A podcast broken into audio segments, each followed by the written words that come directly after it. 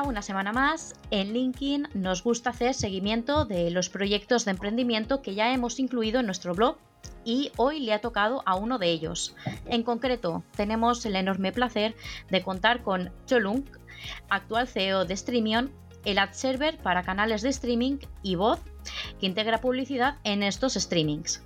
Hoy, además de emprendimiento, hablamos de publicidad online y Twitch y otras plataformas. Así que no perdamos más tiempo, soy Aino Ávila y esto es LinkedIn.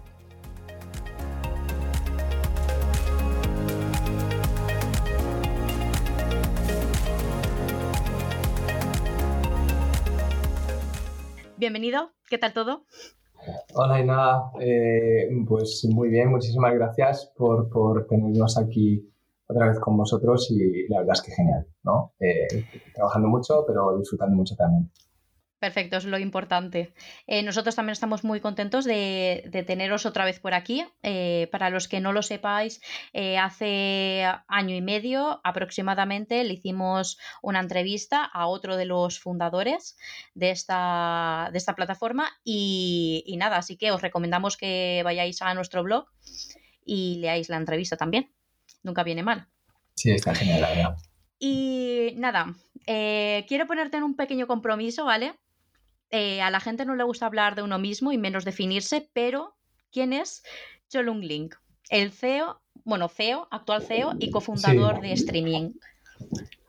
Eh, pues eh, yo soy, em, soy profesionalmente soy un, ingeniero de software, ¿no? con formación también en, matemáticas, ingeniería computacional, etcétera. Eh, eh, pues he pasado por bastantes etapas, ¿no? Desde la parte más corporativa. De hecho, creo las andaduras las comencé en, el mundo de los videojuegos para PlayStation, para Sony, eh, llevando, digamos que, también campañas y los foros españoles y ingleses. Y, y, luego desde ahí he ido recorriendo, pues, digamos que un poco el escalado natural ¿no? de los ingenieros, pues desde developer, eh, en, múltiples lenguajes, ¿no? lo que se conoce como políglota, pasando por, por, gestión de equipos eh, y ya luego empecé a evolucionar hacia puestos más pues, de, de gestión, de liderazgo, etcétera. Siempre soy muy hands-on, ¿no? Soy, me encanta siempre eh, poder bajar a, a, las trincheras, soy muy fan. Y, y también he pasado por proyectos corporativos ¿no? a nivel mundial, ¿no? a, de escala global. En los últimos años he estado, eh, también he tenido la oportunidad de, emprender, eh, eh, pues este sería prácticamente el, cuarto emprendimiento. Y, ah, pues Ya, ya, ya, es, ya es, la verdad. Sí, sí, está bien. Algunos, o sea, algunos batacazos buenos también, ¿no? En el emprendimiento, porque, o sea, sin, sin, Como todo. Claro, es que hay que aprender, ¿no? Es lo que me dice un amigo, ¿no? A veces se gana, a veces se aprende, siempre se aprende, ¿no?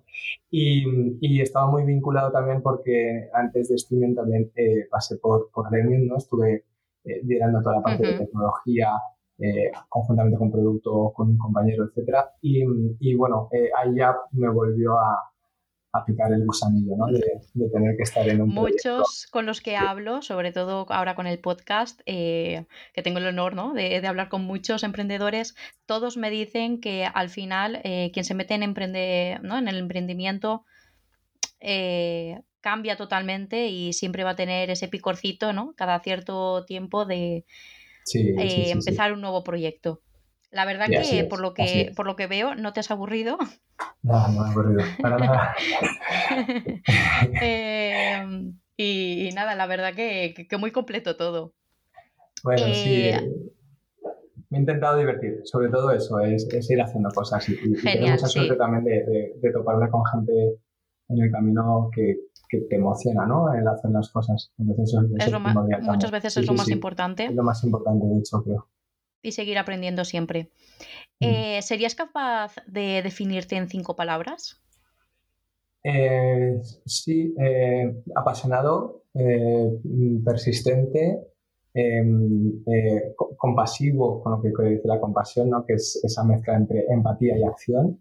tres, em, em, mm, la palabra sería un poco eh, artístico, ¿no? O sea, tengo una parte de la música, la creatividad y persistente, apasionado. me faltaría una... Eh, intenso, puede ser también, intenso. intenso. La verdad que pensaba que te iba a costar un poco más. Esto muchas veces se lo preguntas a la gente y se asusta. está genial, me encantan los retos y, y es, a veces es, es, complicado lo que dices, ¿no? Es como que tienes que hacer ahí un snapshot súper rápido de ti y, sí, sí. y es complicado. Muchas veces destacar lo, lo, bueno es muy complicado, hablar de mal de uno mismo, ¿no? Siempre resulta mucho más sencillo. Bueno, en LinkedIn nos gusta conocer a los invitados mejor, así que eh, vamos a ello. Eh, quiero que me digas el hobby, un hobby que practiques. Eh, soy, un, soy un loco de la música, de los deportes, sobre todo. O sea, soy un... ¿Tocas algún instrumento? Eh, canto, tengo sintetizadores y ah, tengo guitarra también. Siempre digo lo mismo, soy un, músico frustrado, ¿no? Me hubiera encantado. he hecho mis pinitos, he, tocado, he hecho, he tocado en grupos y he hecho giras, he grabado algún disco, pero, pero claro, nunca, nunca, o sea, claro, no nunca profesionalmente, pasión, ¿no? Y luego el deporte, o sea, soy, yo creo que de ahí mi intensidad, ¿no? O sea, no, no, no concibo la vida sin una banda sonora y si la puedo hacer yo, pues encima me divierto y, y hacer actividad. ¿Cuál sería la banda sonora de tu vida?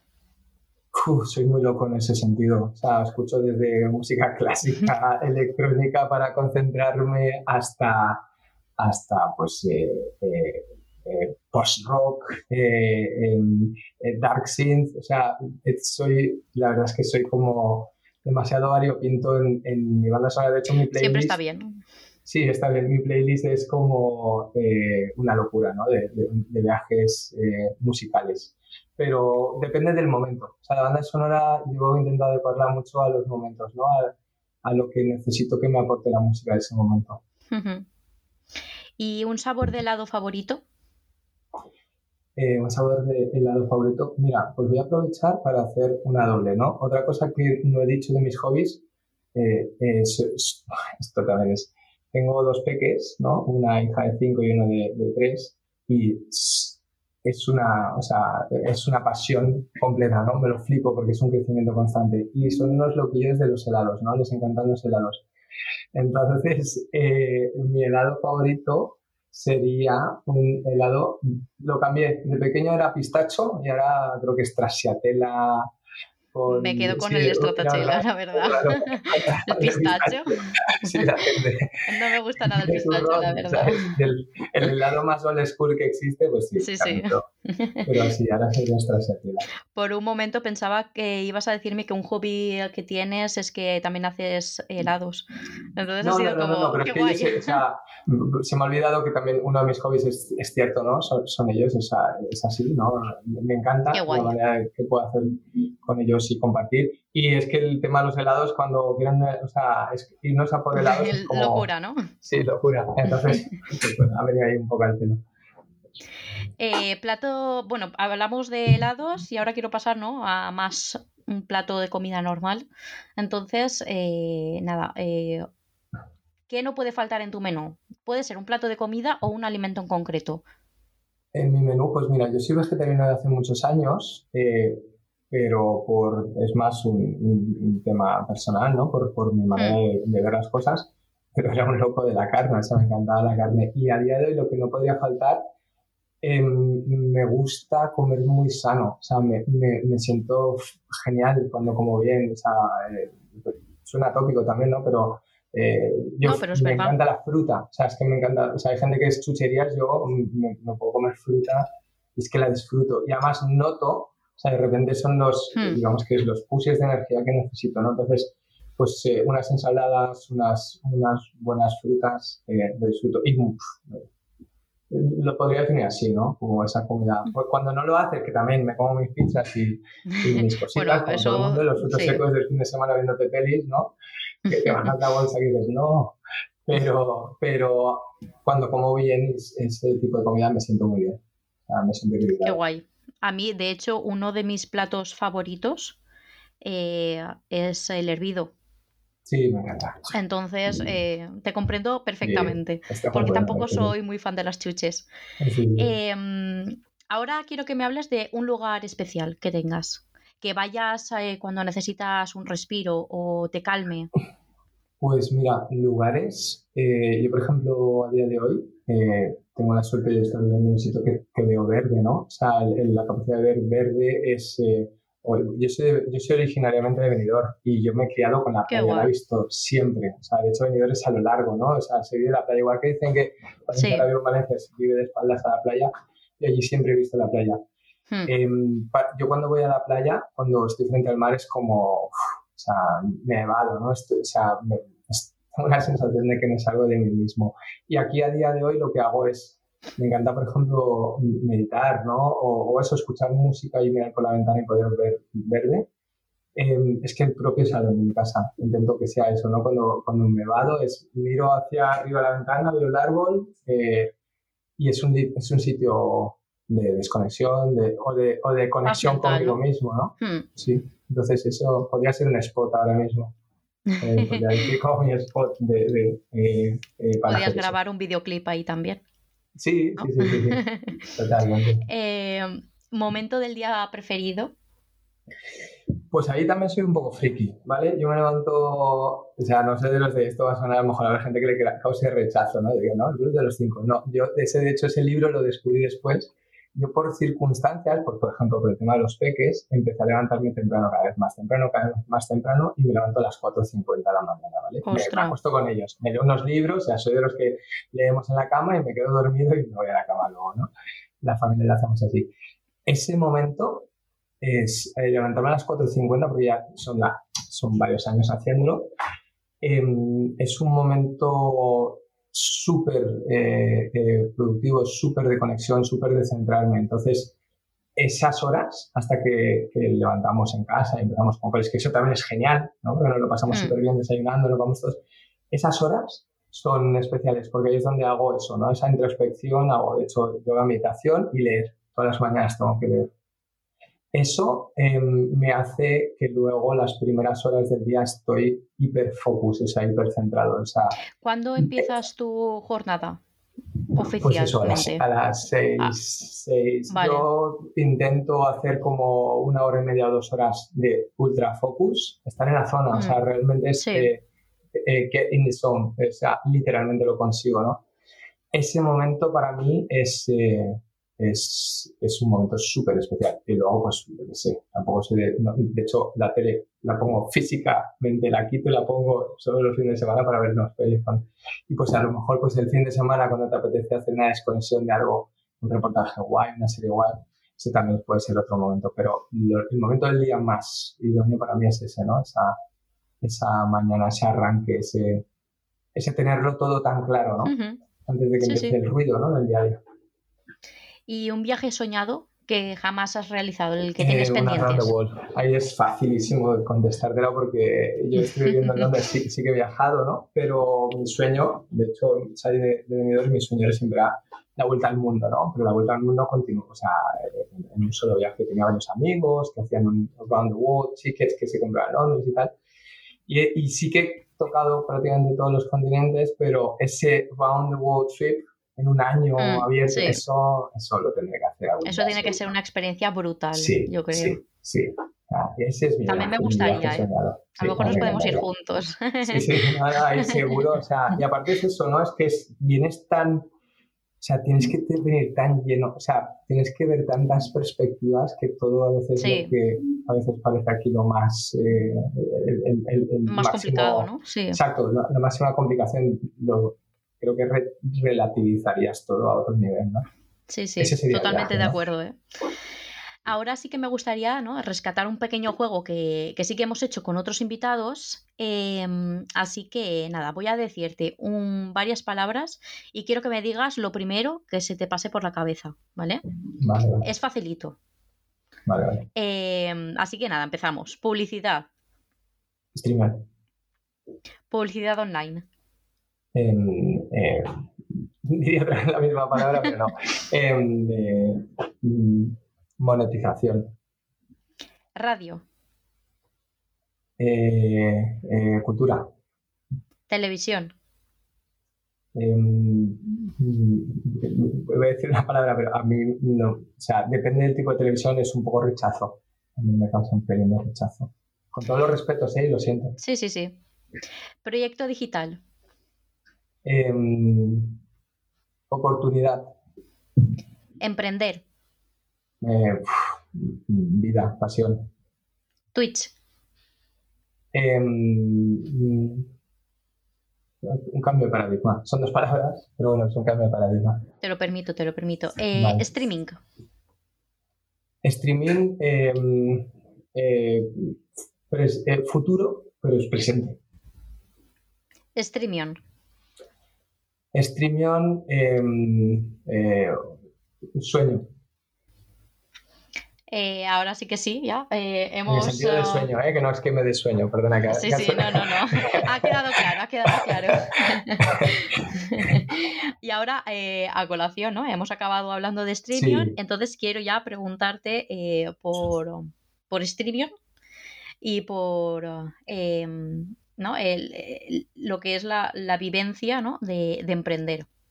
Entonces, en la entrevista que le hicimos a José Barreiro, ¿vale? Que, ya lo hemos comentado antes, que es otro de los fundadores eh, de la plataforma, nos comentó que el proyecto se encontraba en un 15% de lo que queríais llegar a ser. Ha pasado año y medio, más o mm. menos. ¿Cuál es el porcentaje actual de Streamion? Eh, Streamion, de hecho, justo en, el, en, el, en, lo que es la línea de tiempo, eh, yo precisamente me incorporé a Streamion eh, previo al, al, MVP, ¿no? O sea, eh, he tenido la suerte de, o sea, de hecho siempre lo digo, no soy un late co-founder, ¿no? no por nada, sino soy un co-founder, o sea, todos es, no, eres un co-founder, sí, sí, un co-founder. Pero soy late porque si no también es quitarle el mérito, ¿no? A las personas que gestaron la, la, primera idea, ¿no? Entonces, en el momento que tuvisteis la entrevista, eh, hicimos el lanzamiento del MVP y estaba funcionando y ahora hemos tenido una evolución eh, muy potente ¿no? en lo que es esta, esta parte. Te lo digo para, para darle el empaque a la, respuesta. Podríamos decir que ha evolucionado eh, técnicamente o, lo que es el producto, pues fácilmente a un 80%, por no decir más pero em, la capacidad que tenemos de crecimiento o incluso servicios adicionales o lo que estamos viendo que, que, está demandando el mercado, em, es que ese porcentual siempre va a estar creciendo. sí, no, ese, es, sí, ese no es fijo. Exacto, entonces aplicaría un pareto, ¿no? 80-20. Por, por, Muy bien. Eh, no, si verdad demasiado eh, arrogante, pues venga, me, podría bajar un poco, ¿no? Pero, pero creo que ese... no, pero el salto es muy brutal. Sí, es, hmm. es, gracias también al trabajo que se ha hecho internamente en el equipo. El, equipo ha crecido de una manera em, eh, como muy em, inteligentemente, ¿no? Y las personas que han ido entrando Luego esto es como todo, ¿no? Vamos a una sección o vamos a, algo en concreto y tener una necesidad mayor, pero el, el grosso, o sea, lo que, lo que, ya, lo, que ya ofrecemos, eh, lo que nos ha posicionado como producto, em, eh, podríamos decir que nos acercamos a eso, 80. De hecho, por eso he dicho Pareto, porque es que ese 20 a veces es el más complicado de todos. Sí, sí, sí. El más complicado. El ir, adaptándose a, todo es, siempre es muy complicado y, sobre todo actualmente que estamos sufriendo cambios a toda hora, en cualquier momento. Sí, sí, o sea que... No, pero que están muy bien, ¿eh? cifras muy buenas. ¿Y por qué emprender con un proyecto como Streamion?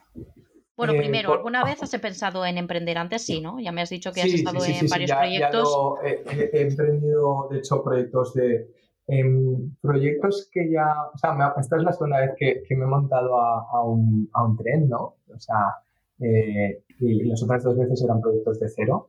Eh, Me monté en un tren previamente también con, con, con, una persona también con la que trabajaba muchas otras cosas y él ya tenía un proyecto como iniciado y hicimos un buen tándem y también lo disfruté y de hecho fueron muchos años eh, haciendo proyectazos, ¿no? Teniendo clientes muy potentes y aprendiendo muchísimo, o sea, muchísimo porque ahí el emprendimiento era, o sea, ahí ni siquiera existía pues el concepto más startup, pues, o sea, pues, yo me acuerdo que me tenía que hacer pues los 300, o sea, todo el tema de autónomo, o sea, ahí, sí, sí. jungla, jungla, pura, ¿no? Pero era emprender y, y sí que eh, previamente pues he emprendido, ¿no? Un tema de, de juegos de escapismo también con mucha tecnología y otra que era una empresa de asesoramiento financiero independiente en el que intentamos meter eh, temas de blockchain para la CNMV y era complicado, ¿no? No, no, lo veía negar. Pues bueno, ahora está habiendo un cambio de paradigma importante. Eh, y siempre lo necesito, o sea, de algún modo, siempre he trabajado con proyectos como sólidos, ¿no? O puestos más hmm. como tradicionales, pero yo, yo siempre he sido un intraemprendedor. De hecho, cuando he estado en proyectos, si veía una necesidad, una carencia, o sea, nunca no he sabido ser proactivo en, en, en, localizarlo e intentar solventarlo. O sea, es mi manera de ser, no sé de ser de otra manera. Entonces, pues bueno, por eso, por eso creo que me sale. No, pero, pero está guay. Eh, ahora sí, el por qué emprender un proyecto como, como Streamion, aunque sí que es, ¿no? Eh, eh, te sumaste al, al, proyecto un poquito más tarde que, algunos de los fundadores. Sí, sí, sí, totalmente. Pero ¿por qué emprender con Streamion? dos razones principales, ¿no? había una oportunidad clara, o sea, Streamion estaba haciendo algo eh, ahora, pues obviamente, ¿no? Se está demostrando que su modelo de negocio que funciona, están saliendo más competidores, etcétera, que es algo mm. bueno, porque obviamente dice que, que, hay una atracción en el mercado, pero veía una oportunidad por, por, ese cambio de paradigma, ¿no? Cuando más de los antes la plataforma Twitch, para mí son cambios de paradigma, a pesar de que lleven más años, y, y eso me, o sea, me, me emocionaba el poder formar parte de eso y luego el equipo emprendedor, o sea, eh, el, equipo fundador, perdón.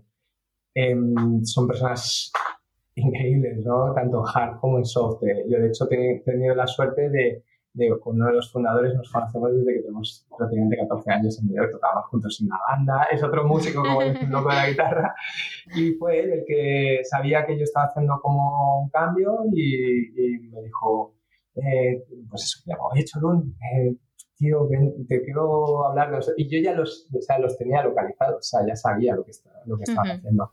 Eh, también con otra de las personas, con, con Iván, con otros de los fundadores, eh, pues antes de montar Streamion fue uno de los formadores del equipo técnico que yo estaba creando en otro proyecto y casi yo le dije, pues Iván, vende, y me dijo, yo tengo que emprender, es que quiero probar, le dije, pruébalo, lo tienes que probar. O sea, si tienes ese gusanillo, lo tienes que hacer. Entonces, eh, y luego tuve la suerte de conocer a, a, Vicente también y a José. Entonces, cuando conoces personas de esa calidad y de ese calibre, y cuando el, además el, el, modelo de negocio, la oportunidad es, para mí era un poco evidente, eh, es que no me lo pensé. O sea, no sé. Una de eh, las preguntas que tenía apuntadas era si es duro emprender, ¿no? O complicado emprender, que entiendo que sí, porque nada es fácil en esta vida y menos lanzar ¿no? un proyecto y que encima funcione. Em, y con eso quería preguntarte si emprender con varios socios, porque realmente sois cinco o seis, sí, sí, si es complicado, porque son muchas personas. Muchas veces, ¿no? El, el compartir esa experiencia con otra persona ya es suficiente dolor de cabeza para, hacerlo. Entonces, sumarse tanta, ¿no? Tanto, tantas personas dentro del equipo con, um, con una visión, pues con la misma visión, pues muchas veces es más complicado. Sí, eh, en esto eh, es, es, cierto ¿no? lo que se dice que emprender tiene, tiene dificultades. O sea, todo tiene dificultades y emprender tiene dificultades. O sea, el nivel de incertidumbre cuando tú vas a hacer las cosas, cuando vas a lanzar un producto, cuando vas a ver que realmente esa necesidad, o sea, esto que has hecho está cubriendo esa necesidad, cuando intentas comercializarlo, cuando intentas gestionar el equipo, o sea, todo eh, suma eh, complejidades, ¿no? Y, puede llegar a hacer momentos más complejos o más duros. Es una realidad. Eh, emprender es también lo que dicen, ¿no? Hay veces que no es para todo el mundo, en el sentido de cuando te ves a veces en ese mar de dudas, eh, hmm. no puedes desconectar. A mí me pasa a veces, ¿no? En los momentos más complejos es muy difícil. Yo por eso, por eso como, comentamos, tengo que hacer esa meditación, lo necesito. O sea, necesito hacer esa, ese pause, ¿no? En mi cabeza porque si no, a veces es complicado. Em, y si a todo esto le sumas eh, más cabezas eh, pensantes y encima cabezas muy buenas, pues lo puede hacer muy complejo, ¿no? Nosotros, eh, eh, que esto también se ha trasladado a la cultura de la empresa, que eso creo que también es, es lo que ha generado un equipo tan, tan bueno. hemos tenido una suerte de un alineamiento muy bueno. Y cuando no hay un alineamiento, eh, la propia inteligencia emocional y, inteligencia múltiple o, como la queramos llamar, em, hace que las tomas de decisiones sean muy coherentes, ¿no? Entonces, em, eso es también tener mucha suerte y ya llevamos, digamos que es así prácticamente tres años, ¿no? Ellos eh, empezaron un poco antes y son dos años. Entonces, Em, eso también eh, tiene un componente muy importante ¿no? a la hora de, que puedan salir las cosas. Yo creo que es un poco una alineada de astros al oeste, ¿no? Sí, sí, no, la verdad que, mucha suerte. Que no se prefiere, ¿no? Eh, más que cuando vas a tener problemas.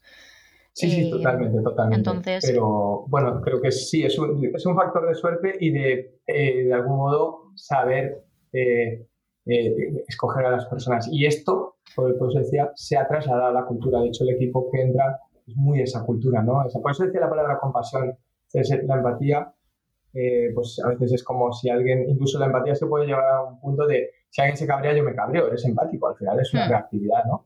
Pero si, si te pones en el lugar de la otra persona y ves que puedes accionar y ayudar, y eso eso está en, nuestra cultura, ¿no? Está, en los valores y cultura, de hecho lo hemos establecido, pero es que la gente, creo que atraes, se eh, nos atraemos un poco de esa manera, no sé cómo definirlo.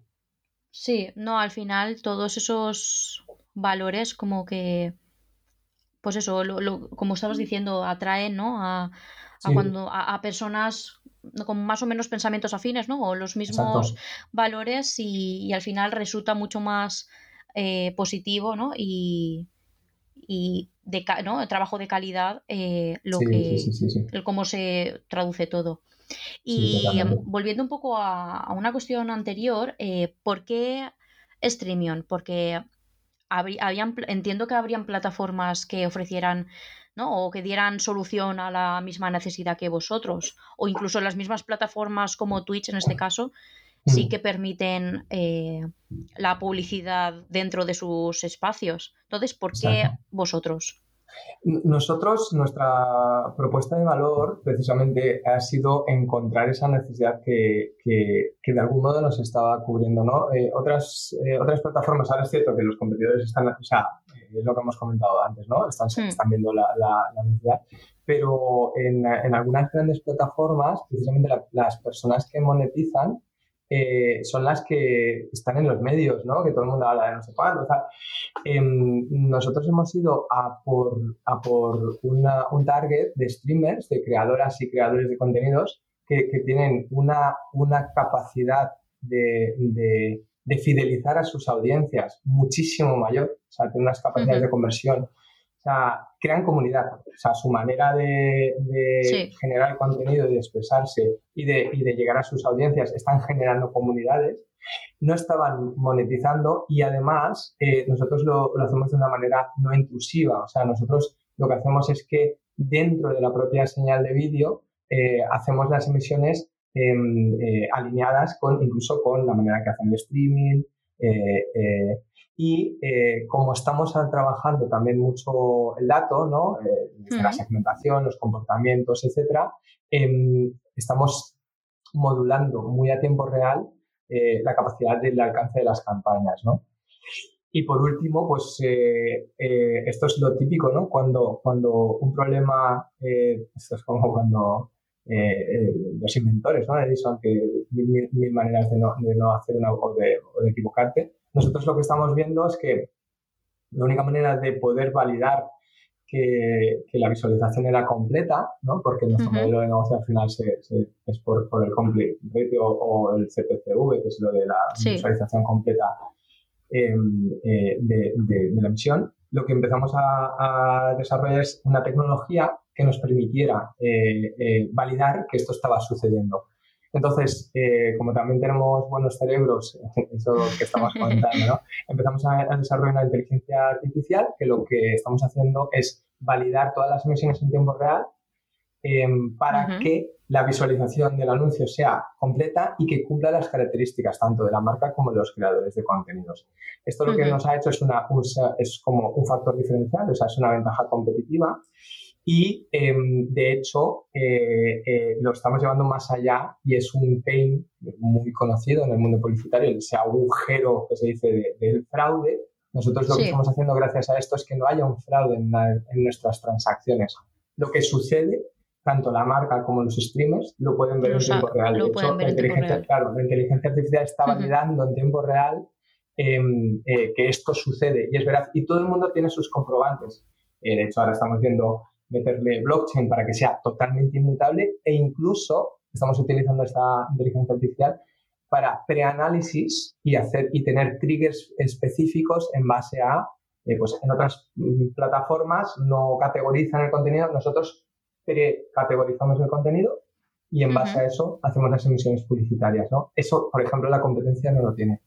Lo, lo sabemos, ¿no? Porque, bueno, vendemos lo mismo y sabemos qué tal. Entonces, digamos que ese compound es lo que hace, eh, pues, que, seamos seleccionados, ¿no? Y una pregunta, porque sí que es verdad que se ha extendido el uso de adblockers Sí. Entiendo que vosotros eso sí que lo tenéis en cuenta, ¿no? Sí, nosotros no nos afecta por lo que comentamos. Nosotros lo mete, es dentro de la emisión. De hecho, son los streamers dentro de su flujo de vídeo los que hacen la emisión publicitaria. Vale. Al ser no intrusiva, o sea, esa emisión publicitaria es no intrusiva, hay más, eh, y no, nos vamos a, publicidad contextual, pero es casi, ¿vale? Y de hecho, pues es, hay, cosas que estamos investigando para, para para que tengas encaje también, eh, es muy de contexto. Eh, e incluso menciones product placement, que es otra de las patas que, hacemos. Eh, estamos viendo también temas de virtual product placement, etcétera. Em, lo que hace es que mm, esté tanto técnicamente dentro de la señal de vídeo, por lo tanto el adblocker no lo puede no lo puede bloquear, sí. Exacto. Sí. Pero es que además no es intrusivo en el sentido de, vale, yo te lo meto, si te meto en la señal de vídeo, pero es que te te pongo delante, hmm. pues un poco como cuando te vas a la tele, ¿no? Pues plataformas que ya todo el mundo conocemos, que lo vas a poner y te hacen pum, y te meten el anuncio delante. Hmm. Mm, de hecho, creo que, que, plataformas, por ejemplo, como Twitch o YouTube, por ejemplo, mismo, te vas a meter dentro de un vídeo y lo primero que te sale es un es una publicidad.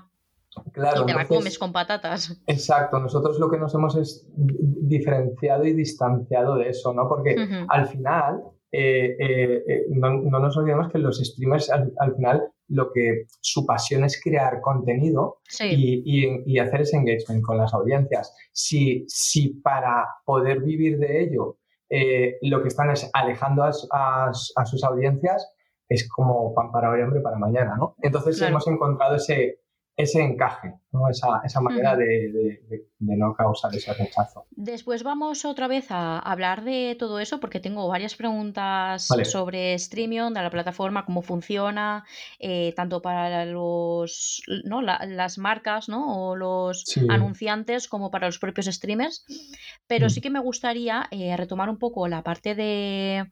De, emprendimiento, entonces, eh, ¿crees que el miedo al fracaso eh, sigue siendo un factor determinante para la gente a no eh, empezar eh, su propio proyecto, porque ideas tenemos todos y yo mm. creo que si sales a la calle y preguntas a cualquiera un, ¿no? un modelo de negocio, una idea de negocio, te dice alguna.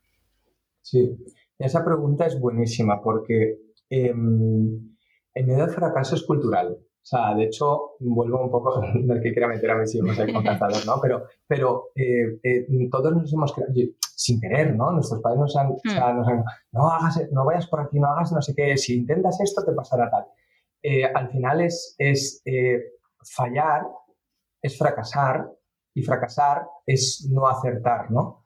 Si le damos la vuelta a esto, si lo que hacemos es que em, equivocarse ese aprendizaje, eh, es un cambio totalmente de mindset, porque eh, es un poco lo que se dice en el mundo de las startups, es eh, falla mucho, falla rápido, equivocarte mucho y equivocarte rápido. ¿Por qué? Porque cuanto antes cometas esas equivocaciones, hmm. antes irás iterando y mejorando para realmente ver que, que tu idea o que esa necesidad, que eso es otro, eso es otro paradigma, ¿no? Nosotros es en, yo, por ejemplo, cuando pasé por Demium, en Demium, muchas de las veces lo que decíamos es, no te enamores de la idea, porque también puedes caer en una... En una, sí, una ilusión. claro, en una ilusión. La fase de enamoramiento de todo es perfecto. Exacto, que es genial, ¿eh? Que, es necesario también, yo creo que al inicio. Sí, sí, sí, Porque si no, dices, ¿para qué? ¿no? ¿Para qué empiezo nada? Total, total. Pero yo creo que si esculpes eso y te lo llevas a que la visión es compartida, ¿no? esa, esa idea y esa necesidad es compartida, eh, te ayuda a evolucionar e incluso desprenderte de, de, Mira, voy a, voy a citar justo, cuando leí vuestra entrevista, uno de los libros que dijo José Ferreiro, ¿no? La de eh, em, ¿Quién es? Es que yo lo leo todo en inglés, pero me crié en Inglaterra y, es eh, ¿Quién movió mi queso? o algo así. Ese libro es, es, buenísimo, ¿no? Porque es como el miedo al cambio, cómo afrontar. Em, ligándolo a esto, eh, si lo que se em, enseñase de manera cultural en las escuelas es que hay que probar, ¿no? Que, no que, que, el fracaso no es tal, que el fracaso es más, es un, yo lo veo a lo mejor soy un poco utópico, como un estigma social, ¿no? Y ese estigma eh, hace que haya gente que con ideas increíbles, con potencial increíble, se queden en, la nevera, ¿no? Mm. O se queden en el salón de tu casa. Y eso, eh, yo creo que, por ejemplo, es una de las cosas que, que, pasa mucho, ¿no? Y hay culturas que lo tienen menos, ¿no? Yo vi un, un anuncio, recuerdo un anuncio en Estados Unidos que era de, seguros o no sé qué, y era una madre o un padre empujándole con la bici y se caía el peque y, le, era como, venga, no pasa nada, o sea, es machaque, ¿no? Pero el actual vuelve a hmm. intentarlo. Y el seguro era, se van a caer, se van a hacer daño. Pues tenemos mecanismos para ayudar. Versus el, no lo hagas. ¿sabes? Hmm. Entonces, emprender es muy importante eso. Y se lo preguntábamos también a Juan Pablo Tejela, ¿vale? El CEO de, Metricool. Y quiero preguntártelo también a ti. Eh, ¿Para emprender hace falta un gen emprendedor? ¿Vale? Quitando el tema del miedo al fracaso y todo eso. Si no tuviéramos miedo al fracaso, em, ¿cualquiera podría emprender o es necesario tener ¿no? esa necesidad dentro de ti de quiero lanzar mi propio proyecto y, y cubrir X necesidad? Mira, esta también es buenísima por lo siguiente, ¿no? Yo, yo soy, como comentaba, ¿no? Soy me, gusta leer de, cosas muy dispares, ¿no? Y precisamente esto es como, te pongo el ejemplo de los gemelos idénticos, ¿no? Teóricamente hmm. tienen los mismos genes, pues dependiendo de lo que suceda en sus vidas, es cierto que luego hay un alineamiento, cosas muy parecidas, se activan cosas u otras. En, en, el tema del emprendimiento creo exactamente lo mismo. Tú puedes tener una predisposición y, y, y tienes esa intencionalidad, ¿no? y, tienes esa, ese propósito, porque al final son propósitos, ¿no?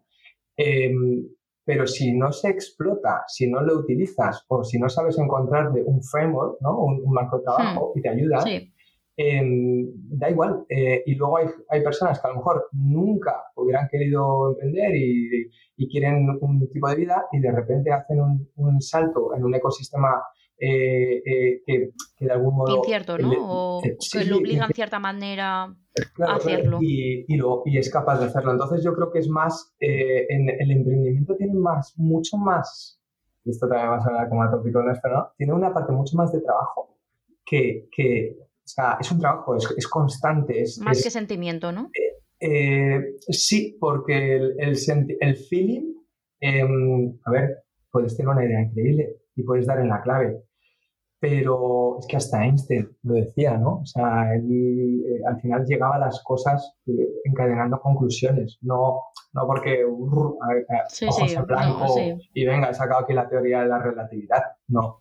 Pues pasa lo mismo con el emprendimiento, ¿no? Es más, y eso es, al final es más una parte de trabajo, por lo tanto, contestando a la pregunta es que no es necesario, o sea, no creo que haya un gen emprendedor, ¿no? Hay, hay matices que te pueden ayudar, pero no, creo que es más una parte de trabajo y de cultura, ¿no? de entorno. Sí. ¿Y cómo sobrellevas las subidas y las bajadas eh, dentro de, de Streamion en este caso? Em, ¿Te refieres a título personal, a título de... sí, a título más personal. A título personal y a eh, título equipo. Entiendo a lo mejor puedo, puedo hacerme más una idea eh, de cómo se enfrenta ¿no? el equipo hacia una adversidad. Sí, sí, sí, sí. Em, o sea, a, título personal, eh, ya digo, mira, es, justo muy relacionado con la pregunta anterior, ¿no? Yo, por ejemplo, lo que he ido encontrando eh, a lo largo de mi vida son mecanismos que me van ayudando. Em, entonces, cuando o sea, esto es lo que dicen, ¿no? A mi madre me lo decía, o sea, no, sé si está bien dicho, ¿no? Es, eh, vísteme despacio que tengo prisa, ¿no? Eh, eh, este caso mi madre es canaria y, a veces lo, hace unos refritos ahí importantes, entonces yo me criaba así con, pero, pero al final la, el, hilo conductor de eso es que muchas veces para, para ir más rápido, lo precisamente lo que tienes es que parar, ¿no? Frenar, observar, analizar. Yo esto lo uso mucho. Entonces, los subidones y bajones muchas veces están ligados a eh, una de dos, o situaciones que tú no controlas, que, que, hmm. dependiendo de lo que suceda, eh, solo puedes actuar de una manera u otra y no vas a poder hacer nada contra eso. Por lo tanto, yo creo que lo mejor es ahí intentar tener la cabeza más fría para hmm. eh, seguir, ¿no? Seguir ese foco o seguir ese, esa ruta que te habías marcado sin, sin ir a lo loco, ¿no? decir, no, es que paso de, la info. Y a nivel em, personal es también entenderte, escucharte y entender todo lo que rodea. Por eso lo he ligado con el equipo, porque eh, yo creo que es súper importante escuchar al equipo. Y a veces escuchar ya no es en un one-on-one, es escuchar, es que estás hablando con alguien y le notas que, que, tiene una o sea, notas eh, algo distinto o que está más inquieto. Y, ahí es súper importante también, porque si no, eh, a veces lo que sucede es que cuando está todo down, si todos estamos down, eh, hmm. es imposible remontar. Claro, hmm. claro. Y a veces tienes que hacer la máxima fuerza y hacer lo contrario, que encima, a mí, en mi caso, a mí me llena más, ¿no? Porque digo, mira, esto no lo he podido solventar, esta problemática externa no la he podido solventar pero he podido ayudar a, esta parte del equipo y, hemos salido bien parados por, por, un poco por... Sí, que muchas veces las bajadas no significa que vayas a encontrar después una solución. Es simplemente eh, hacer lo mejor que puedas. Exacto, exacto. Y... Incluso a, veces son signos de símbolos de oportunidad. O sea, de hecho, hmm. el emprendimiento muchas veces el, el, el, el dar en la clave es en los momentos, mm, o sea, en los mm, peores momentos. Eso se nos ha pasado a todo el mundo en la vida, ¿no? Entonces, em, es como, yo creo que es como un cambio, es como si te pudieras poner las típicas gafas que le metes sí. así, y haces flup. Entonces, suena muy optimista, ¿no? Pero a ver, esto tiene un trabajo, o sea, lo entiendo, ¿no? Obviamente. es un poco como, como lo intento afrontar. Y a colación de todo esto, eh, ¿podrías hablarnos de el mayor aprendizaje que has extraído de alguno de esos bajones a lo largo de toda tu trayectoria? No hace falta que sea solamente de, streaming en este caso. Sí, sí, sí. El mayor aprendizaje em, que, o uno de los mayores aprendizajes en, estos momentos es precisamente eh, darte cuenta que no estás solo, ¿no? O sea, eh, para lo bueno y para lo malo. Porque muchas veces cuando, cuando todo esto que dicen, ¿no? De eh, quieres ir lejos, eh, ves solo, quieres ir rápido, o sea, quieres ir lejos, ve en equipo, quieres ir solo, ve rápido. Hmm. es, es, verdad, pero a veces de repente en un momento en el que dices, yo tiro, me, o sea, voy corriendo y a, y a lo mejor en ese momento has, tenido una visión tan individualista sin querer, ¿eh? porque pensabas que ibas a dar y dejas al equipo atrás por tu velocidad, porque ya están cansados, porque hay un nivel de frustración brutal, incluso aportas más frustración, ¿no? Porque dices, vienes con la solución, pues mira, dale, dale, dale, y ves a la gente que hace, se queda bloqueada y dices, ostras, no le estás ayudando.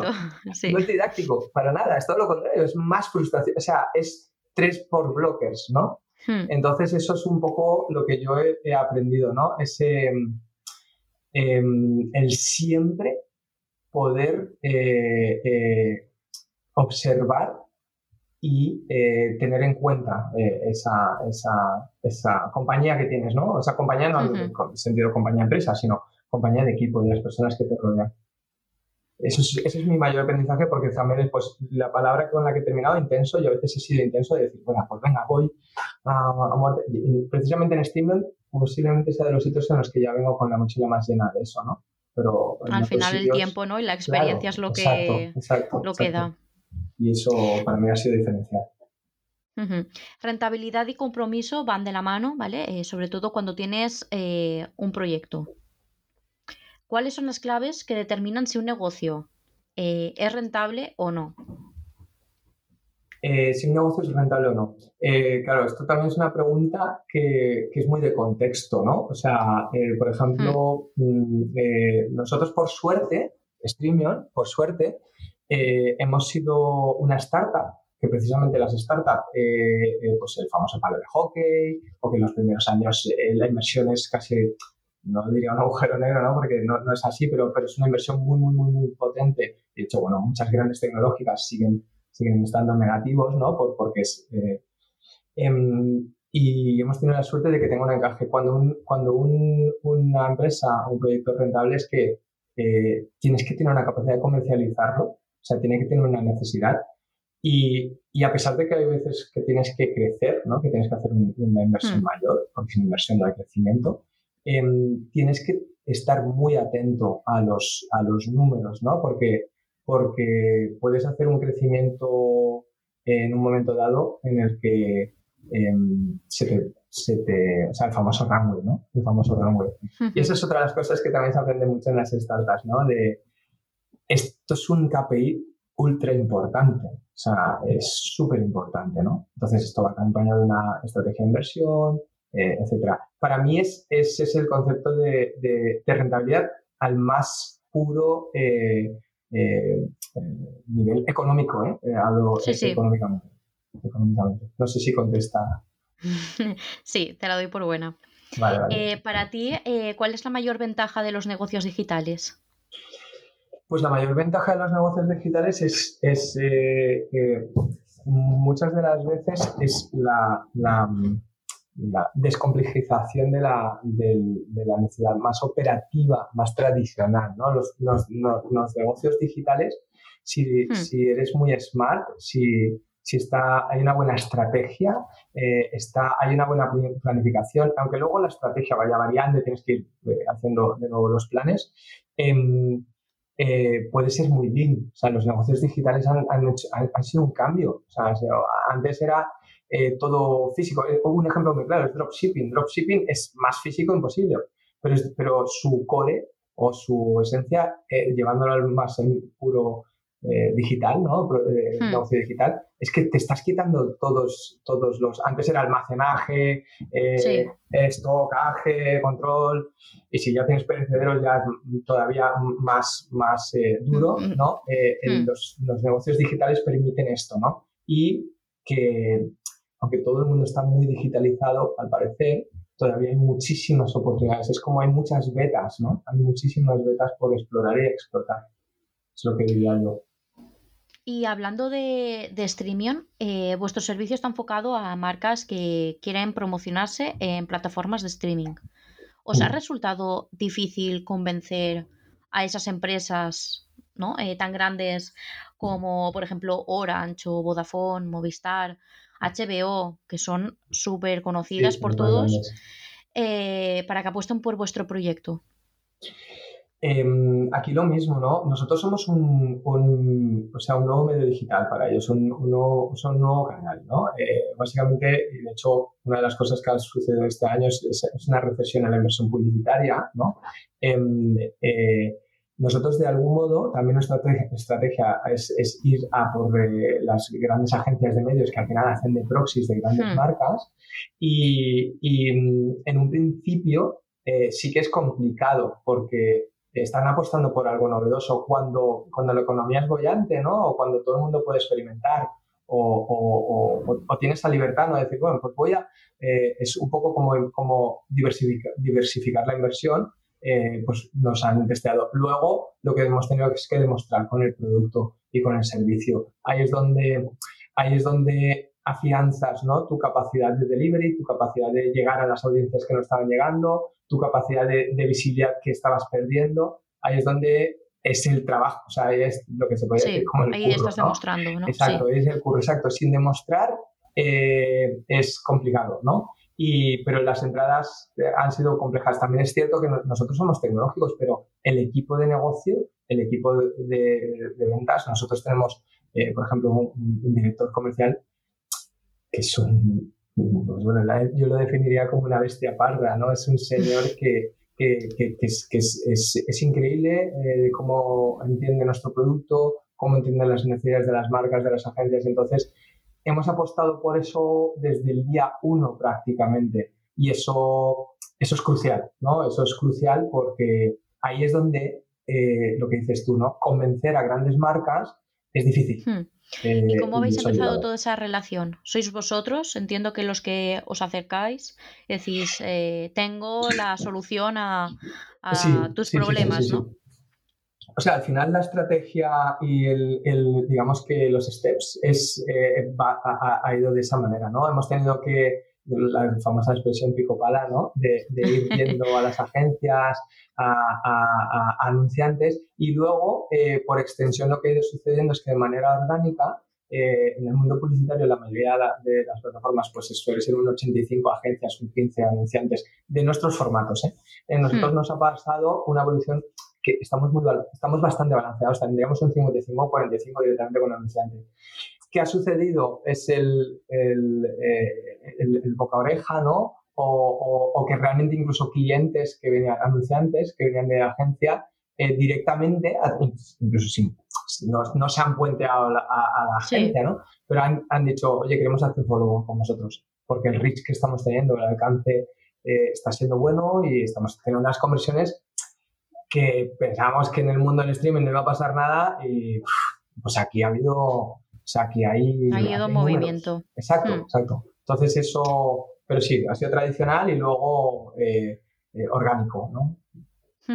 Y una pregunta, em, de, ¿hacéis como especie de demos o periodos de para mostrar el, ¿no? todo lo que sois capaces o streaming es capaz de, de pues hacer, entiendo. Esa es muy buena también porque de momento no, o sea, sí que hemos tenido que hacer demos, ¿no? Pues por ejemplo, para, para inversores, para algunas agencias en Claro, me refiero a eso. Sí, sí, sí, para, para, demostrar lo que sois capaces de hacer, entiendo que durante un periodo de tiempo habréis tenido que hacer. No hemos tenido, o sea, sí que nos ha, vale, encajó ya más eh, el enfoque, es sí que hemos tenido que hacer Em, esto muy al principio, esto es cierto, por eso eso es lo que comentaba antes, ¿no? Nosotros hemos tenido la suerte que desde prácticamente del día uno hemos comercializado. Eso es súper raro, o sea, eso es, eso es muy raro, eso es como cuando tú lanzas un freemium que siempre te dicen, pues pon un precio desde el principio y tal, o sea, un SaaS, perdón, pues siempre te tienes que ir al freemium hasta que tengas no sé cuánto, porque, no porque si no, no, si no demuestras, no, ¿no? Em, nosotros hemos tenido algún periodo de demo y de hecho los follow-ons vienen con demos pero, pero eh, comercializadas, ¿no? Que ahí es donde digo que tenemos a un bestia parda porque dice, es capaz de vender una campaña, luego nosotros nos pegamos la currada para que eso funcione y, y, ahí eh, eso se podría considerar como una demo. Em, luego sí que hay eh, pues anunciantes o agentes que nos solicitan ver, ¿no? Pero ha sido muy hands-on, ¿no? Ha sido muy aplicado. Eso también nos ha ayudado mucho a, aprender. A aprender. Y de todas las campañas que tenéis, ¿qué sector obtiene mayor ratio de conversión? No sé si lo sabes. Entre eh, automoción, por ejemplo, alimentación, no sé, eh, delivery, fast food. Eh, nosotros, pues mira, ahí lo has dado. por ejemplo, el tema de delivery y fast food es una conversión muy buena. Precisamente, a ver, el contexto en el que se hace la misión publicitaria es, tiene un alineamiento bastante extremo. Es decir, si yo soy audiencia, estoy viendo a, a, mi creadora o creador de contenido streamer favorito y, y, justo en el momento de la cena me dicen que me compre no sé qué, pues es que, o sea, es que claro.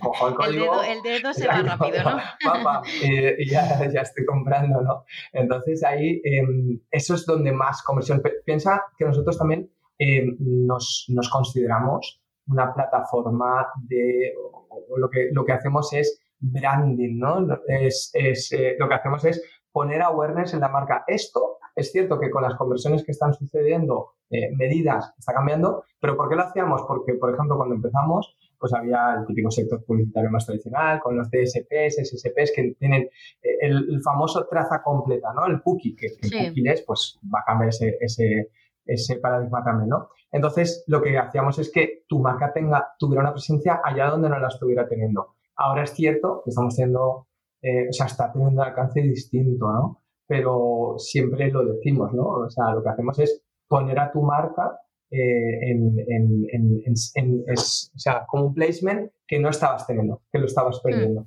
Pero aún así hay conversión, o sea, hay conversión y de.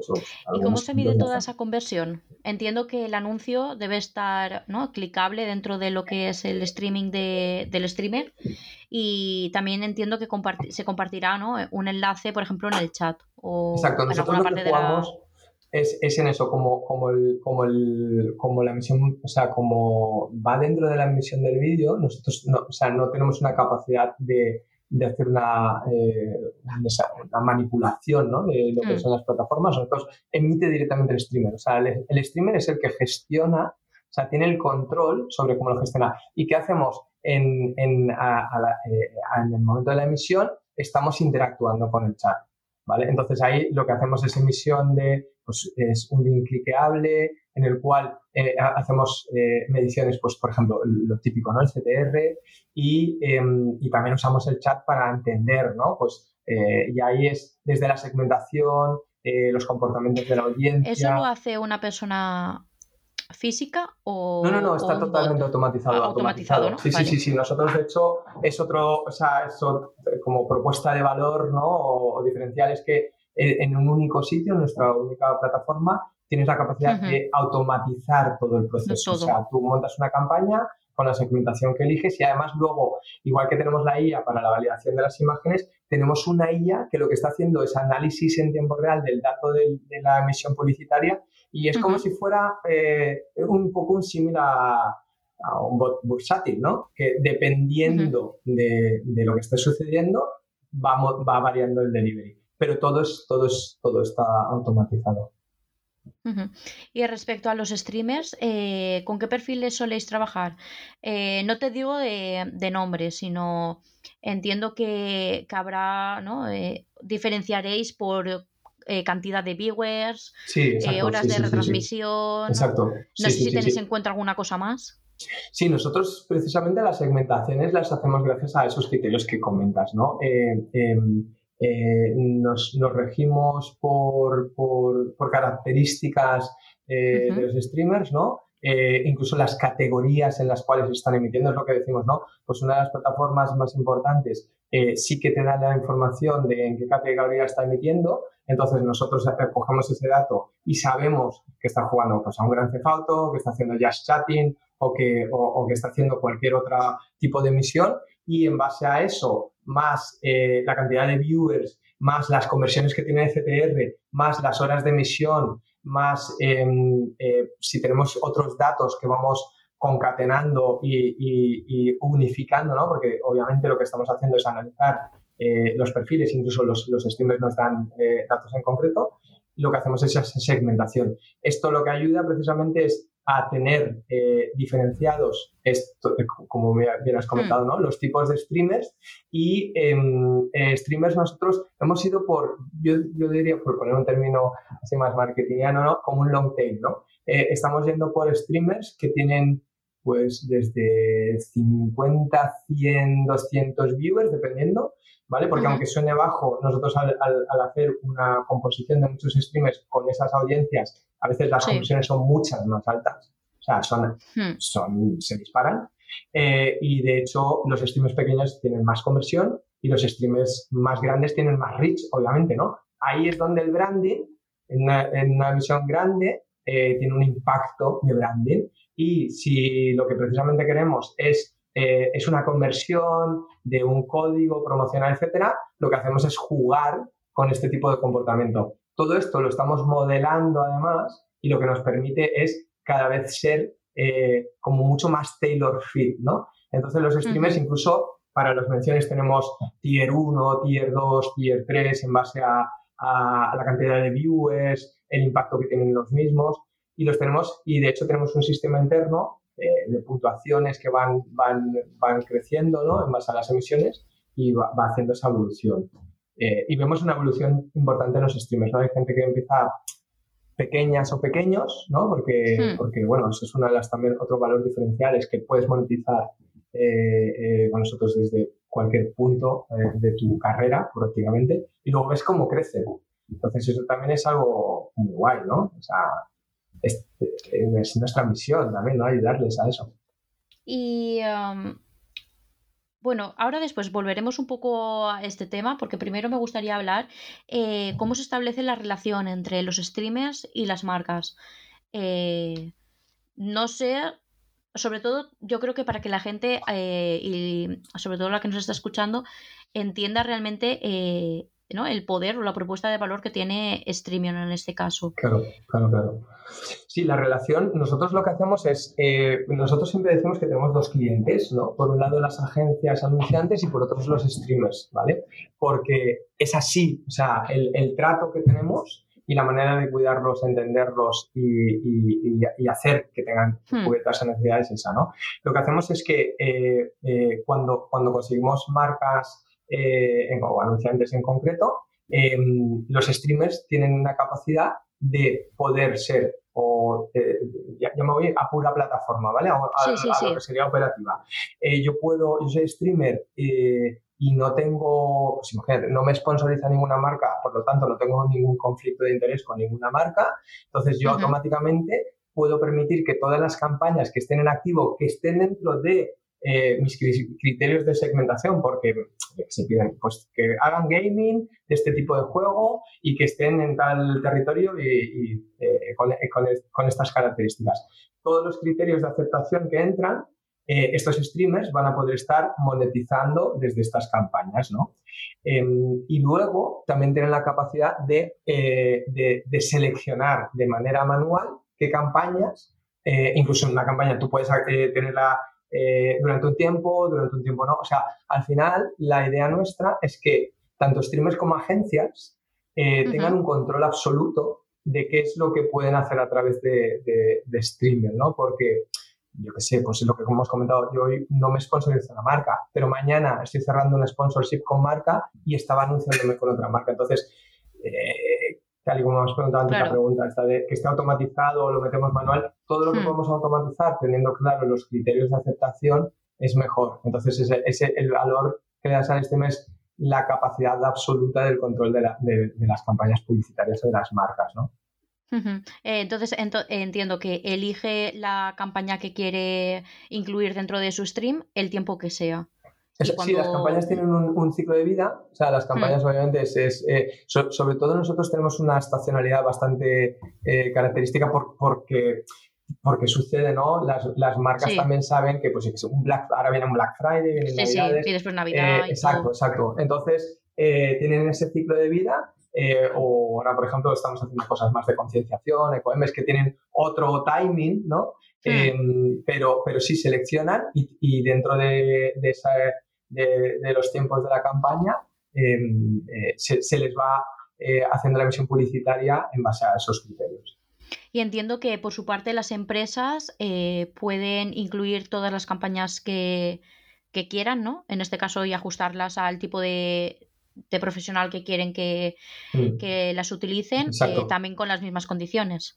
Exacto, sí, sí, sí. De hecho, eh, un ciclo de vida de una campaña sería precisamente eso, ¿no? Eh, las, las marcas eh, ponen unas, unas características por las que quieren que, hmm. que, esa campaña funcione, unas creatividades, unos criterios de, de, presupuesto, unas segmentaciones concretas y en base a eso lo que hacen es seleccionan. Bien, pueden hacerlo o bien por segmentación pura y dura o incluso por acuerdos concretos, ¿no? Nos ha pasado a decir, no, es que queremos eh, tal streamer, tal streamer, tal streamer, eh, incluso en el tema de menciones, ¿no? O, tema de, emplazamiento de producto, tienen esa, tenemos esa eh, capacidad también, ¿no? De, de, ser o hiperselectivos, exacto, hiperselectivos o más macro en base a lo que estamos hablando antes, ¿no? De cómo analizamos el dato para que siempre eh, entre de esos criterios. Entonces, por eso te decía que son dos clientes, porque tenemos que satisfacer a ambos. A priori, eh, entiendo que entre ellos no hay comunicación.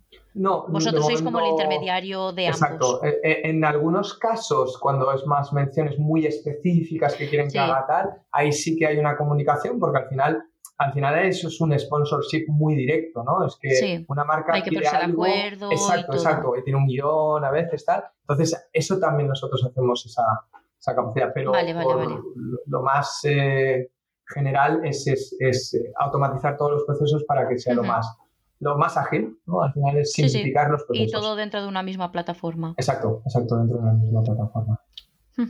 Y actualmente entiendo que estáis en Twitch. Eh, ¿Alguna plataforma más en las que estéis presentes?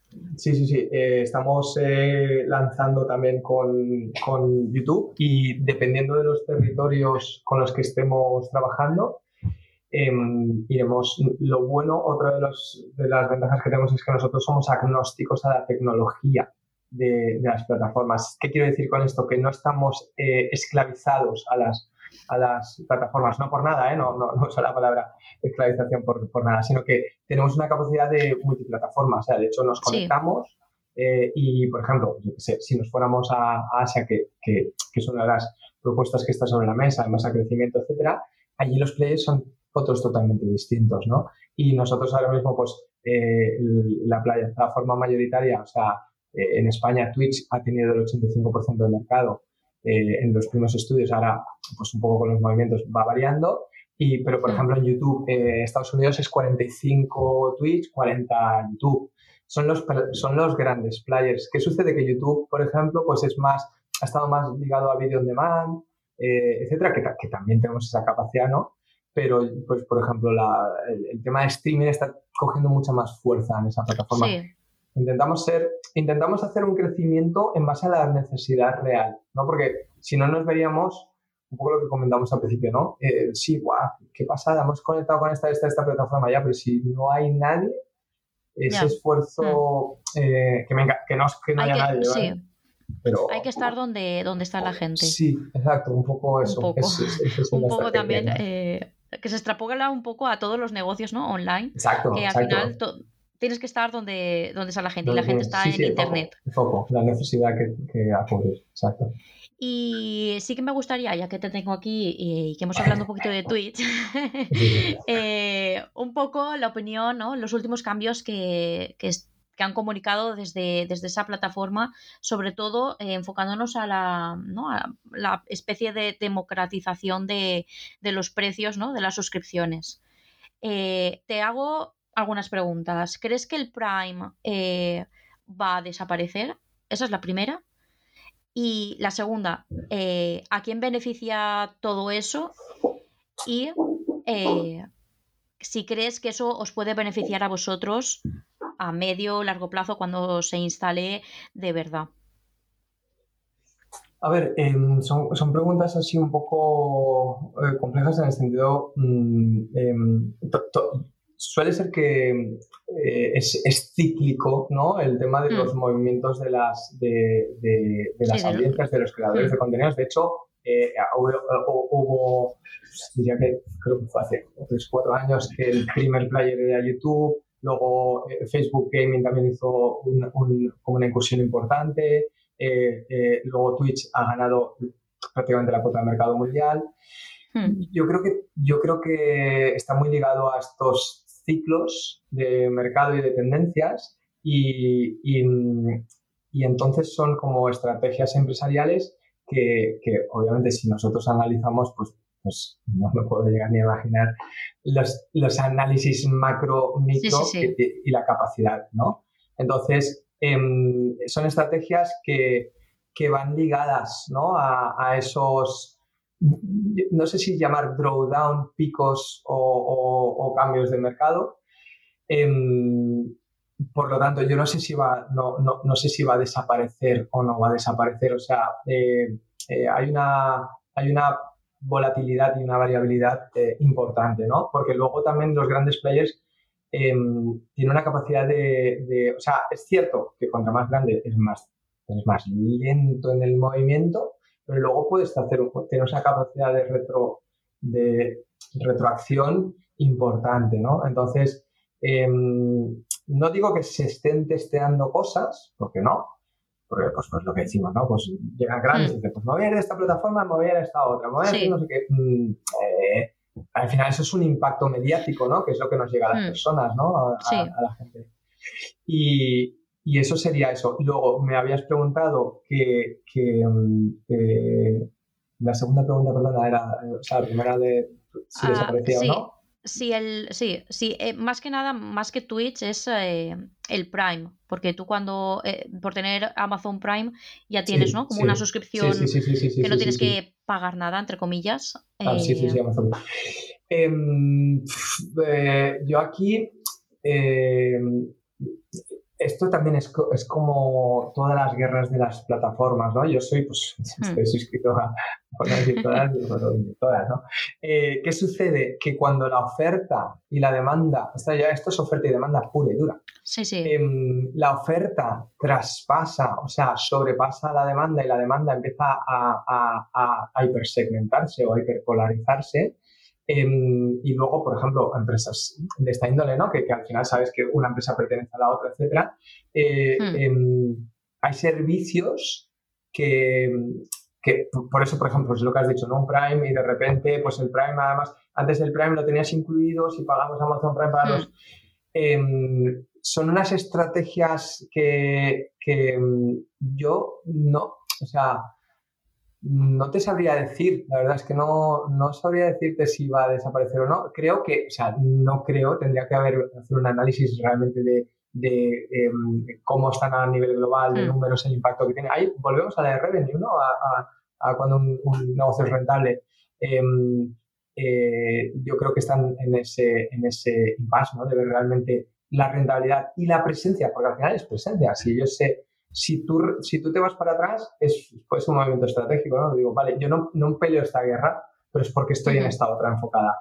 Eh, y, y, son bastante multi, eh, business, multidisciplinares. Entonces, no te sabría, no te sabría decir. Luego, ¿cómo, ¿Cómo va a afectar eso? Eh, creo que estabas preguntando. Sobre todo el, el, cambio ¿no? del precio de las, de las suscripciones. Las suscripciones. Eh, a ver, va a ser stopper. Eh, va a ser stopper en muchos casos. obviamente, todo, todo lo que sea. Al, final es un poco lo que también ligado a lo que, que son los negocios digitales. Y al final, tú te pones a hacer sumatorios de gastos que tienes de la hmm. cuota de no sé qué, el, no sé qué, la formación online de esto, al final habrán, eh, o, lo que se dice, ¿no? Que van a haber, pues, mm, pues, más crisis a nivel macro. La gente al final empieza a mirar el, gasto que hace. ¿Qué sucederá aquí? Yo creo que en esto van a empezar a, surgir modelos de negocio, ese intraemprendimiento o, o, o, externo, ¿no? En el cual, que eso está, eso sí que nosotros hicimos estudios, las, la, eh, digamos que la audiencia o los clientes estarían dispuestos a consumir contenido eh, con micropatrocinios internos, publicidades internas para tener eh, unos precios más adecuados, ¿no? Entonces, va a haber un, esto obviamente hace un replanteamiento de las cosas, ¿no? Porque, vale, yo, si tengo Prime o tengo cualquier otra plataforma, no la quiero perder, pero me, me suben la cuota. Pero si no tengo eso, tengo esto otro, yo creo que esto va a llevar, eh, porque esos estudios están, ¿no? Están, están ahí hmm. y, están contestados. Entonces, em, creo que va a haber eh, que obviamente van a, hacer este intento y luego tendrán que hacer, pues bueno, eh, readecuaciones. Es que lo estamos viendo, es que nos está pasando totalmente.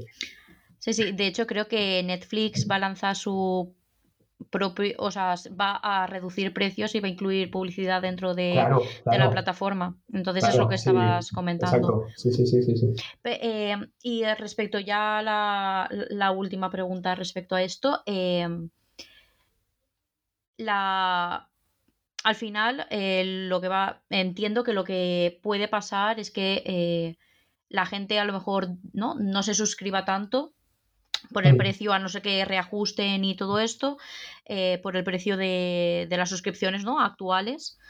Y, y, eso a lo mejor hace que, los propios streamers necesiten ¿no? Eh, esa publicidad extra para ¿no? suplir esos, ese dinero que no a lo mejor no están ganando. Entonces, en este contexto, eh, ¿Crees que a vosotros, crees que Streamion puede ahí dar un gran salto mm, y cubrir ¿no? esa, eh, esa necesidad? Esa necesidad, de, hecho, eh, es eh, nuestro, nuestra atracción o nuestro, o nuestro encaje precisamente ha, ido por ahí desde casi el principio, ¿no? Porque inevitablemente em, este, este, lo que hemos comentado antes, ¿no? Es el long tail de streamers no estaban monetizando pero, pero están ahí, em, es un poco, son emprendedores, o sea, son emprendedoras, y emprendedores, o sea, y a veces, y, la gente hace contenido increíble. O sea, son, y, o sea, son the next generation of comunicadoras y comunicadores totalmente, ¿no? Entonces, em, eh, esto ya estaba sucediendo. Con esto eh, no sabemos qué tipo de fuga, eh, qué tipo, a lo mejor esto lo que puede suceder es que streamers que no los teníamos en el radar por sus cuotas, por su volumen, em, tengan que empezar a, mirar otro, porque obviamente tú ya has profesionalizado una, tu carrera. Sí. Y si tu carrera, eh, tu profesionalización de repente, esto es como cuando tienes clientes y pierdes clientes, tienes que buscar otra cartera de clientes, ¿no? O ampliar tu cartera de clientes. Entonces, creo que puede ser beneficioso en ese sentido, ¿no? O incluso, incluso lo que comentabas antes, ¿no? Nosotros podemos, o sea, nuestra tecnología está preparada incluso para no solamente streaming, si es que lo podemos de hecho estamos mirando posibles partnerships con temas de televisión, etcétera, eh, se puede utilizar nuestra tecnología para eso, para, para, para incluso un virtual product placement, es otra de las cosas que estamos mirando, ¿no? O sea, hay estudios que dicen que The Office eh, en Estados Unidos es la serie con más virtual product placement que está metiendo. La tengo, la tengo pendiente. Claro, pues, pues está ahí metiendo eh, virtual product placement por todos los lados, ¿no? Em, entonces, eh, no, tenemos esa, eh, esa oportunidad y, podríamos eh, cubrir las necesidades de los streamers incluso tecnológicamente.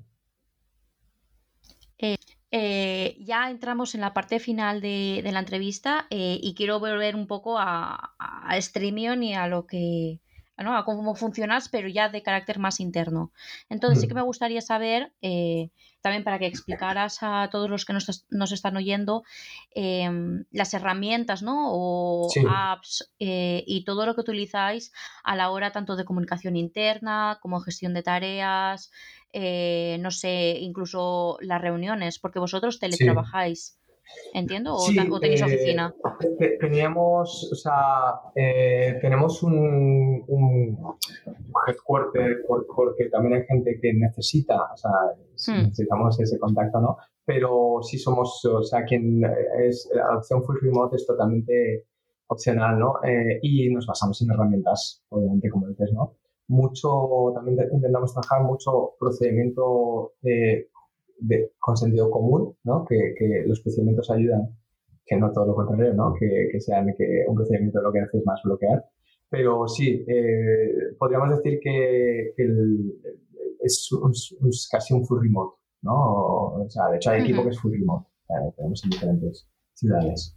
Y las herramientas que utilizamos, pues mira, desde, desde ClickUp para lo que es la gestión de los proyectos, que luego lo tenemos conectados con, em, con eh, los repositorios de código, eh, eh, incluso lo, utilizamos para, para, gestionar automatizaciones de procesos de, las campañas, etcétera. Lo que intentamos ser también es bastante smart, que las herramientas le podamos sacar bastante partido, ¿no? Sacarle el máximo jugo. En ese sentido, pues es como un cuadro de mandos a la hora de trabajar los equipos de producto, de tecnología, incluso a nivel advertising operations, ¿no? Em, eh, luego, por otro lado, trabajamos con Google Workspace, Drive, Mail, Calendar. Aquí un poco, pues, eh, eh, como comentabas en la entrevista de Metricool, nosotros también, yo también vengo de, llevar muchas operaciones ¿no? en, empresas y, y, creo que es súper importante ¿no? la manera en la que compartimentas las cosas. ¿no? Ahora estamos haciendo una migración, pero estamos trabajando bastante profundamente en eso para que todo sea muy accesible, ¿no? Si al final lo que estás haciendo es perder el tiempo para hacer, o sea, al final el valor y, se ha perdido, ¿no? En, en, los 10 clics primeros, ¿no? Entonces, eh, lo utilizamos de esa manera. Las reuniones eh, somos muy, yo también, eso es otra de las cosas muy importantes, ¿no? Esto ya es más eh, pragmatismo y, operativa y hábitos, y es, todas las reuniones tienen que tener un pues, unos bullets claros, eh, podamos eh, eh, mandarnos información previamente, intentamos hacer bastante que sea lo más time box posible. Más allá, luego pueden haber one-on-ones que se extiendan 10.000 porque necesita hablar la persona, pero, pero cuando sean reuniones de equipo muy operativas, pues intentamos es como ser lo más sniper posible, ¿no? Para, para que al final una reunión te aporte el máximo y que de ahí le saques el máximo jugo para, seguir. seguir, Sí. Exacto. Luego Slack, eh, con comunicaciones internas que también somos muy, pues bueno, como soy de base tech y, ahora nuestro nuevo, nuevo No habla del equipo, pero el equipo es, es lo más importante en streamer. luego sí que haré una mención así rápida. Pero, pero somos muy de integrar las cosas, ¿no? De automatizar todos los procesos que podamos. Y luego, por ejemplo, con los streamers trabajamos mucho con, con Discord, porque al final es su herramienta natural, ¿no? Hmm. Entonces tenemos integrado ahora la, con el Discord para que no haya eh, pérdidas en las comunicaciones y luego más herramientas como puede ser Holder para todo el tema de RP empresarial, etcétera. Y estamos ahora incluyendo también HubSpot para todos los procesos de funnel, eh, captación, eh, soporte. Ese sería un poco un compound de, las herramientas más business, ¿eh? Más Que, que, no son pocas, ya te lo digo. No, no, no, no, no, no, no. Pero, pero intentamos que no sea un Franken, pero sí que es cierto que a veces yo también me he visto mucho de intentar hacer que una herramienta no está hecha para eso y al final... Sí, es que al final sí. Más tiempo. Te curas, sí, sí, sí. te curas en salud muchas veces el tener una aplicación, aunque sea extra, eh, que te resuelva ¿no? la necesidad o el problema que tengas. Mm, sí, sí, pero estoy contigo eh, en, la en, la simplificación. Proyección de futuro. Eh, ¿Qué estáis haciendo ahora? sobre todo también, ¿hacia dónde vais? Sí, nosotros ahora mismo, eh, un poco lo que habíamos comentado, nos, hemos sido capaces de consolidarnos en el mercado eh, español, ¿no? Como, como la plataforma que, es capaz de conectar pues, a los streamers con las marcas y, y, dar este servicio que no estaba siendo cubierto, excepto que ahora está entrando como competencia, pero, pero siguen apostando por nosotros las agencias y las marcas, lo sabemos de primera mano, ¿no? Em, y, y, lo que sucede es que en 2022, con la, un poco con la recesión más publicitaria, hemos hecho eh, un pelín un pause en el crecimiento de, de, la TAM, ¿no? Porque nosotros ya operamos también en la TAM, que estamos teniendo bastante tracción, estamos eh, trabajamos con una comercializadora que, que, que, lo que está haciendo es eh, trabajar con nosotros a modo partner y, y, ahora lo que vamos a hacer es precisamente hacer ese, ese growth ¿no? en la TAM gracias a que este año lo estamos cerrando eh, con las mismas cifras de las pasadas, incluso lo vamos a esperar, por lo tanto, con crecimiento. Em, nos, nos, nos, da la, el oxígeno y la capacidad de saber que, que, que, podemos hacerlo, ¿no? Y, y, y, de hecho está teniendo tracción. Em, lo bueno que tenemos aquí es que ya estamos operando allí, estamos ahora con mucha captación de, canales, de streamers eh, muy localizados en tres territorios sobre todo, eh, y alcance de marcas y agencias eh, de medios importantes de la TAM, especialmente en México, Argentina y Colombia, que tienen las cuotas de mercado más, más importantes y las mayores tracciones, exacto. Luego hay, hay, hay, países colindantes que también lo tienen y em, eh, estamos trabajando también de manera conjunta con un partner en, en, Inglaterra, en UK, para, para, hacer el lanzamiento en UK. No queremos hacer múltiples lanzamientos a la vez porque si no es lo típico, como que comentamos. Sí, te puede explotar todo en la cara. Exacto, no tiene, no tiene sentido. Pero como ya estamos trabajando esa parte y nosotros nuestra estrategia eh, como trabajamos con agencias de medios, eh, principalmente, ¿no? Eh, solo tenemos que abrir ciudades. O sea, básicamente nuestras expansiones son ciudades, no son países. Que es, mentira, que al final es un país, ¿no? Pero, pero son mm. ciudades. Nos, nos, ayuda a tener más foco. Entonces, estamos trabajando en la parte de UK eh, nos van a ayudar a hacer un soft landing, eh, un roadshow para que tengamos esa presencialidad, ¿no? esa visibilidad previa a la comercialización. Y una vez tengamos esto em, eh, lanzado, durante el Q1 ya empezar, empezaremos a comercializar gracias también a los acuerdos con, con agencias de medios que son globales, ¿no? muchas de ellas.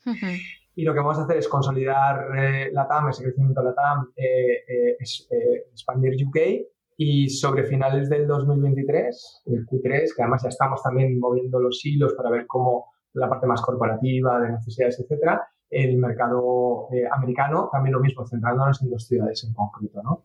Porque UK nos va a abrir directamente todo el reach de, de angloparlante y de streamers. Eso, esa es otra de las ventajas que tenemos, ¿no? Que el streaming no tiene fronteras, ¿no? De hecho, la frontera es, es, es, es lingüística, por así decirlo, ¿no? Eh, y muchas veces ni incluso eso. Ni siquiera, ni siquiera, ni siquiera, exacto. Me refiero que, exacto, porque tú puedes consumir eh, streaming de otros idiomas. Hmm. Pero nosotros, por ejemplo, eso sí que lo hemos visto con España, eh, tenemos muchísima atracción en la TAM.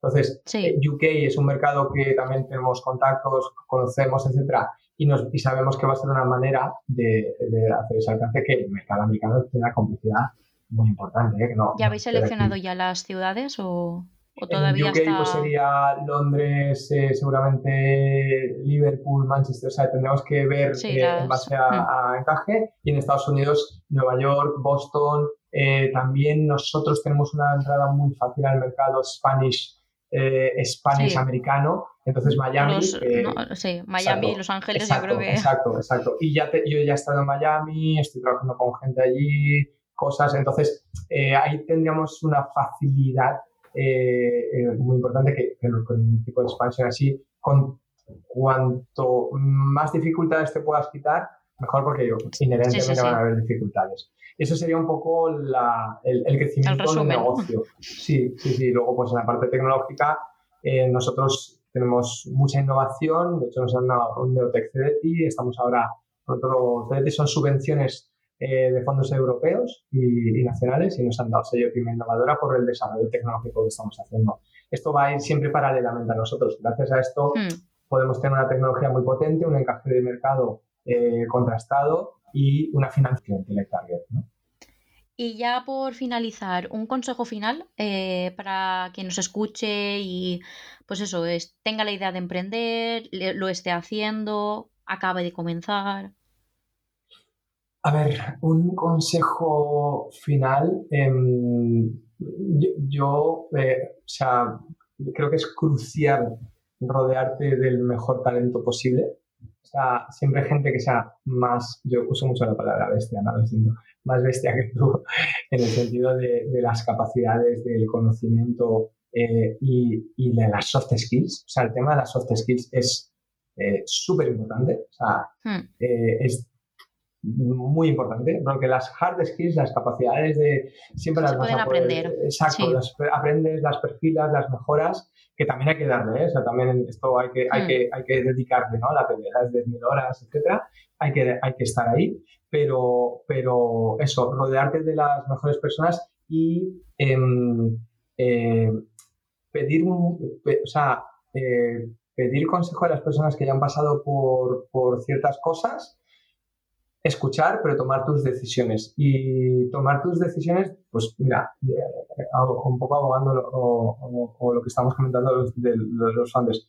Em, cuando emprendes, eh, es, es, es, un trabajo de equipo, ¿no? El emprendimiento, a no ser que sea un, unipersonal, ¿no?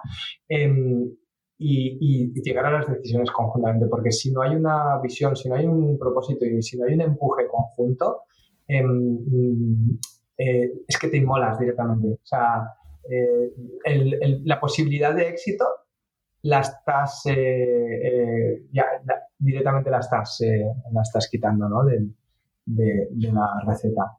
Entonces, em, eso sería un poco mi consejo y lo que decíamos antes, ¿no? Em, salir a la calle, escuchar a tus clientes, ser rápido em, y ser muy humilde con el feedback. O sea, humilde, que la gente que se toma el tiempo de decirte feedback, eh, es que te, está diciendo eh, cosas, ¿no? Y bueno, pues eso, que te un feedback bueno, ¿no? Y luego feedback de estos destructivos que dices, Obviamente, sí. no. Sí, eso, eso no vale tampoco, no te sirve para crecer ni emprender ni nada. nada. Para nada, por eso. Por eso, pero va desde lo mismo, ¿no? Rodearte del mejor talento. Sí. Entonces sería eso. Y no, no sé si, si sería una buena respuesta, ¿no? Perfectísima. Realmente eh, no, no, has dicho nada eh, descabellado y al final son cosas básicas que muchas veces es verdad que con el día a día ¿no? y cuando estás delante de, de, tu propio proyecto y a lo mejor tienes algún tipo de problema, pues se te olvidan. Entonces siempre viene bien recordarlas. Eh, así que nada, mm, esto ha sido todo. Ha sido un placer hablar contigo. encantadísima de, de conocerte también. Me ha parecido muy interesante y de verdad que, el proyecto pinta muy guay. Entonces os estaremos siguiendo eh, de cerca y, nada. Sí, genial. Pues nada, es que quien nos quiera venir también a ver a, Valencia Digital Summit, que estaremos allí este 25-26, eh, pues que nos, que nos invitados. invitados están. Genial, lo mismo digo, un, placer y muchísimas gracias por, por tu tiempo y unas preguntas tan, tan guays y, y unas pruebas y unos quizzes tan, tan chulos también. Hasta muy bien. Ha sido tipo videojuego. Sí. para, para, salir un poco de la monotonía. Sí, ha estado genial, me ha encantado, la verdad. Y felicidades por, por el trabajo que hacéis también.